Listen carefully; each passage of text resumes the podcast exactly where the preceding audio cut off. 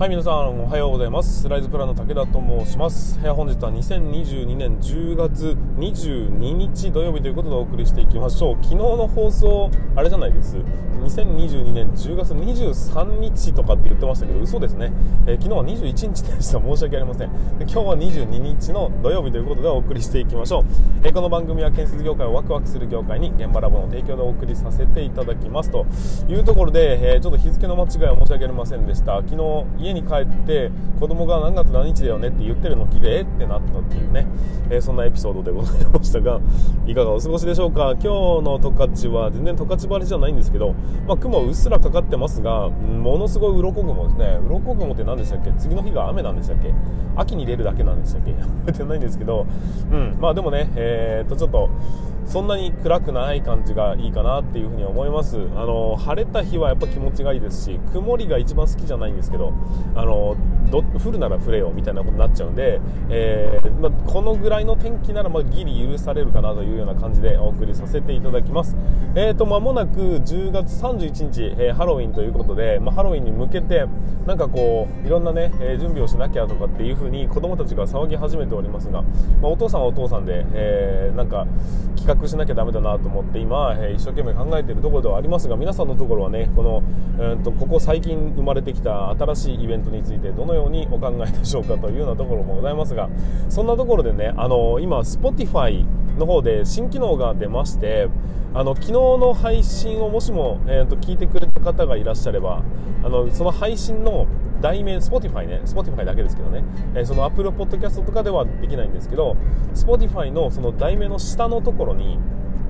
Q&A コーナーみたいなのがあって、えーと、昨日はワクワクの定義についてお話ししたんですけどあの皆さんそのワクワクの定義って何ですかみたいな質問が書かれてたと思うんです。それに返信するっていうボタンを押すとなんとですね僕に声を届けることができるという機能がつきました。あの何でしょう他の人の質問が見えたりコメントが見えたりするというところではないんですけどもいわゆる質問ボックスみたいなもんですかね。えーと、うんと感想だとか意見だとかをそこにね入力すると僕の方に届く届くことができるというようなものらしいんです。なのでまあなんか匿名確か匿名っていうかそのうんと誰なのかはわからないものだというふうな書き方をしておりましたが、まあ、何せよ僕に意見が届くというものが設置されるので僕としてはね非常にありがたいかなというふうに思います、えー、そこにまなんかいろいろ入力をしていただいて、まあ、感想だとかね、えー、次こんな話をしてほしいっていうものをえー、送ってもらえれば僕はそれにのっとってまた、えーと、配信をさせていただくというようなことが現実的に可能になりましたというのが非常にありがたいなというふうに感じた次第でございます、えーと、今日から、えー、ままたね、えー、何にしようかな分かんないです。その話題に合わせたコメントを募集するというよりはまずは、え意見感想をぜひお書きくださいみたいなところで、え、設置させていただきたいと思いますので、えー、ぜひ皆さん、えー、何かね僕の配信を聞いて感じたことだとかがあれば、えー、その声をいただきたいですしこんな話してもらえないかっていうのがあれば、えー、ぜひね僕の方に届けていただきたいなというふうに思いましたので、えー、ぜひせっかくせっかくのね新機能なんで使っていただきたいなというふうに思った次第でございます。はいということで本日も、えー、早々に進めていきましょう、まあ、今日はねちゅと週末とはいええーと、通常運転で武田は進みたいというふうに思いますのでよろしくお願いいたします。さあそれでは本日も進めていきましょう。武田の作業日報。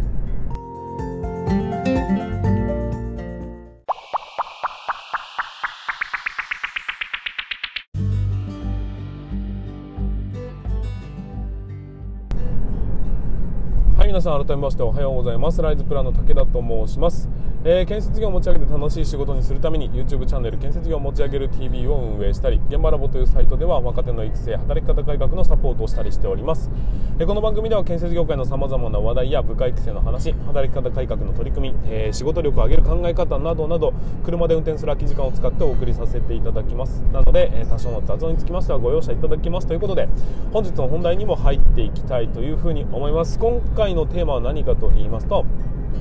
えー、環境に左右されず自分を見ましょうというようなお話になっていきます。これはですね成長っていうところに、えー、フォーカスしたお話になりますんで、えー、皆さんのね今後の糧になるかと思いますのでぜひ最後までご視聴いただければなというふうに思っております。えーとまあ、本題に入る前に少しだけ、えーと、お知らせですが今現在ですね、え新人スキルアップ研修というものに関しての募集を、えスタートしております。で、えー、と4月の末頃から開講する第1期と6 9月の中ぐらいからスタートする第2期ということで2期構成、えー、それぞれ定員が15名ということで、えーと、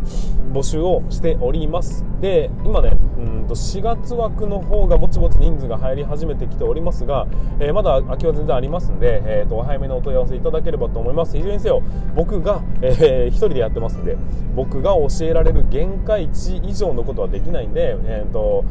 まあ、申し訳ないですけども先着順という格好になってしまいます、えー、ぜひお問い合わせいただきたいというふうに思いますしうんと、まあ、そうだな。特色としてはこの人数をねある程度区切って、えー、まあ、オンラインで Zoom でやるんで言ってしまえばですよ。100人よと200人よと同じことはできるんですけどもだけどやっぱりこう質問に受け答えしたりだとかっていうケアを同じ濃度でできるとしたら、まあ、限界値がこの人数だよねというふうに、まあ、試行錯誤しながら、えー、見えてきた数字になります。でそれに向けて、えーと、僕は全力で皆さんをうんと成長するようにフォローさせていただきたいと思いますのでぜひね、えー、お問い合わせいただければと思います。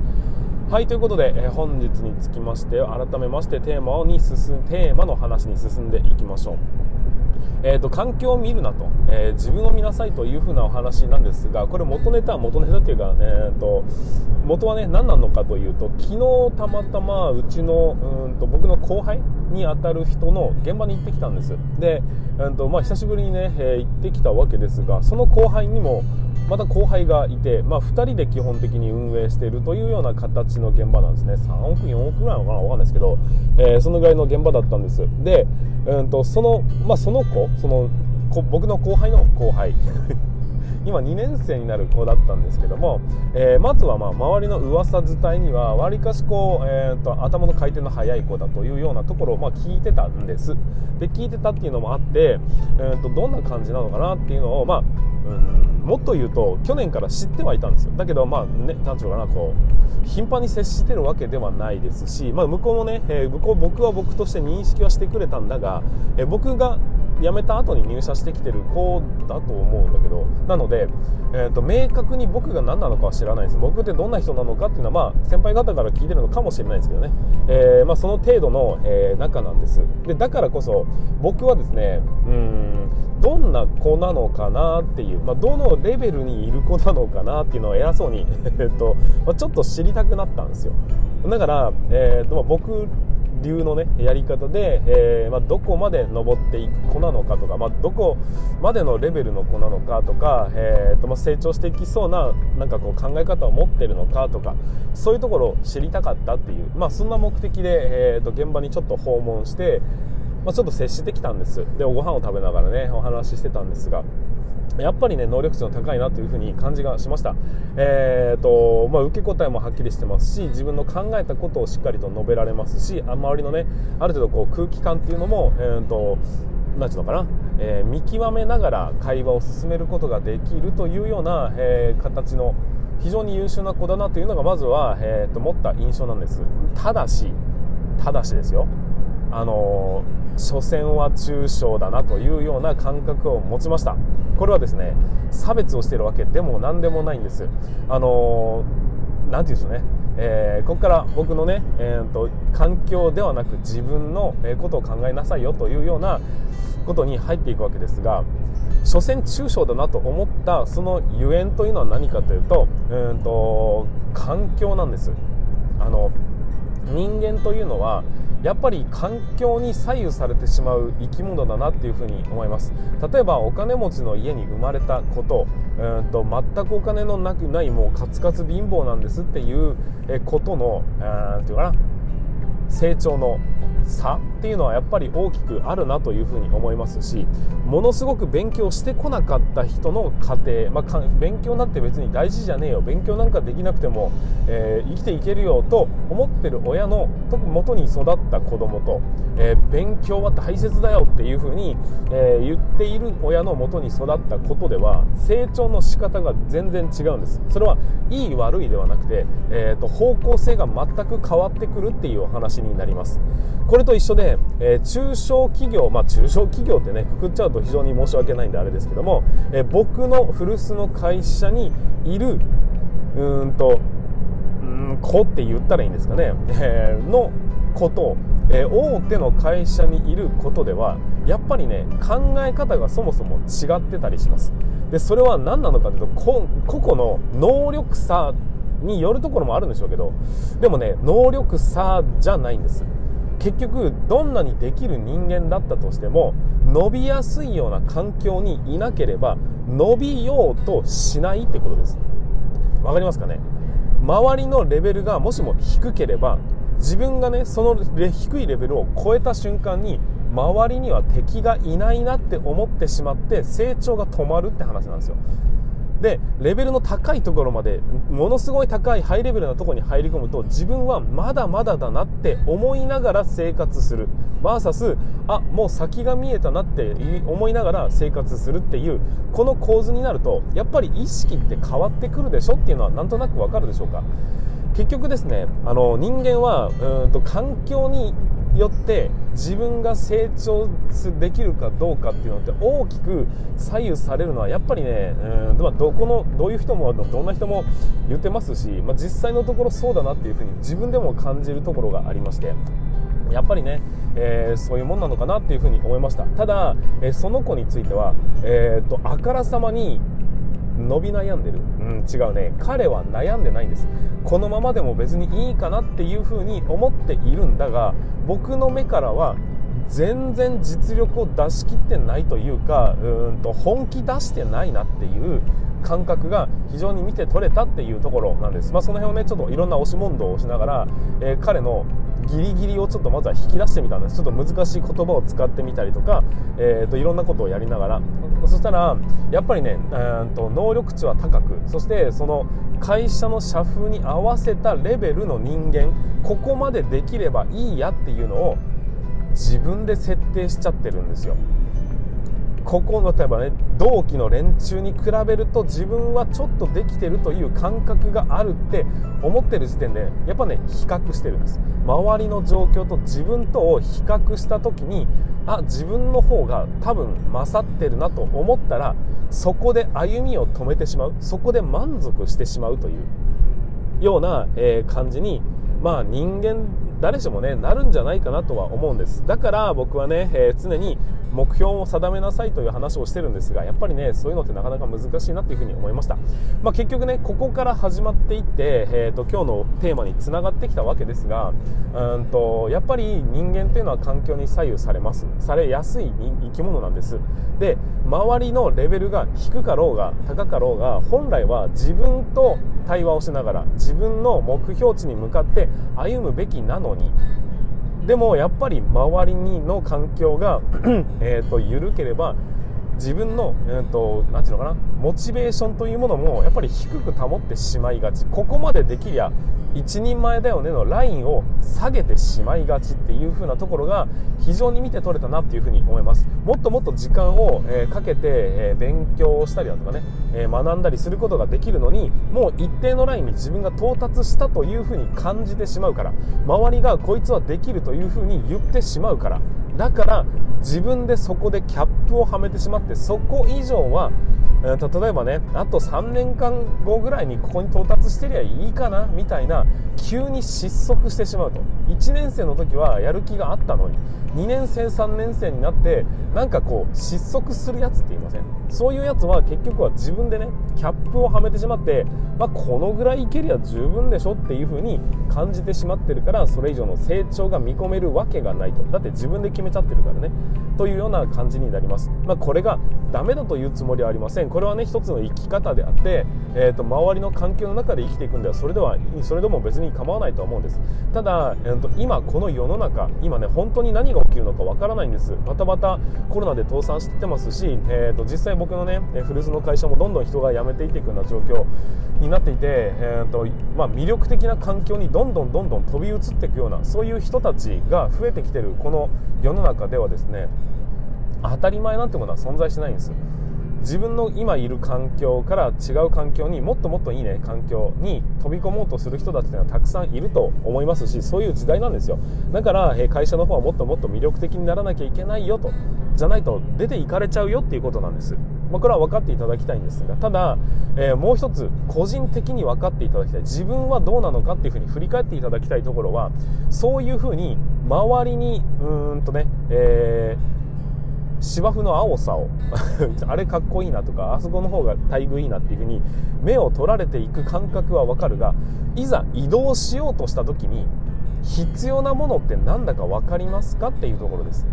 もしも、えー、違う環境に行く、まあ、起業するでもいいです。副業するでもいいです。転職するでもいいですし何するでも構わないんですけどもいずれにせよその会社を移動してね違う新しい環境に飛び込もうとした時に必要なものは何かというと今までいた会社の中で何位だったかなんてことはどうでもいい話なんですよ。そうではなくて皆さんのスキルレベルというものが全て求められるんです。つまり環境が悪かろうと環境が良かろうとそんなこと関係なしにその人はどの程度できるのかっていうところが、えー、に着目をして次の会社の人は当然選ぶわけですよ。だからその会社の中でいくらできようと,、えーと、次の会社では通用しなければ待遇がいいってことはね少なくとも、えーと、目指す先が明確にあるレベルの高い会社なんだっていうことは間違いないと思っていただいていいと思うんです。だから、えーとその会社の環境に今度飛び込んだ時に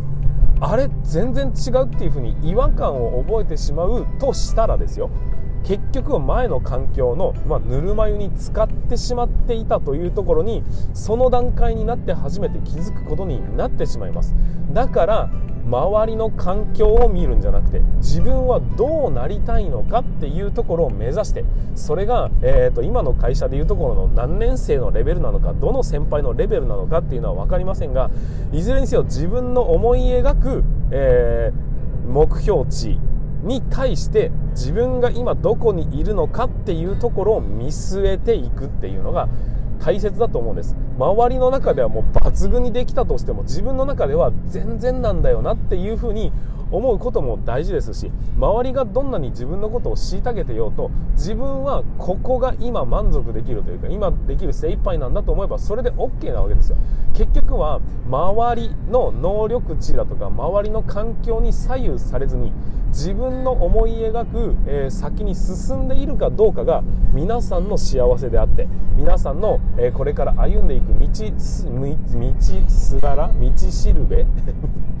道筋になっていく。と思うんですあ出てきた。うん、なのでね、え、やっぱりやっぱり目標は掲げるべきです。しその目標に対して今の会社ではどうかじゃなくて自分は今どうなんだっていう環境じゃなく自分を見るということをしっかりとね、え、フォーカスして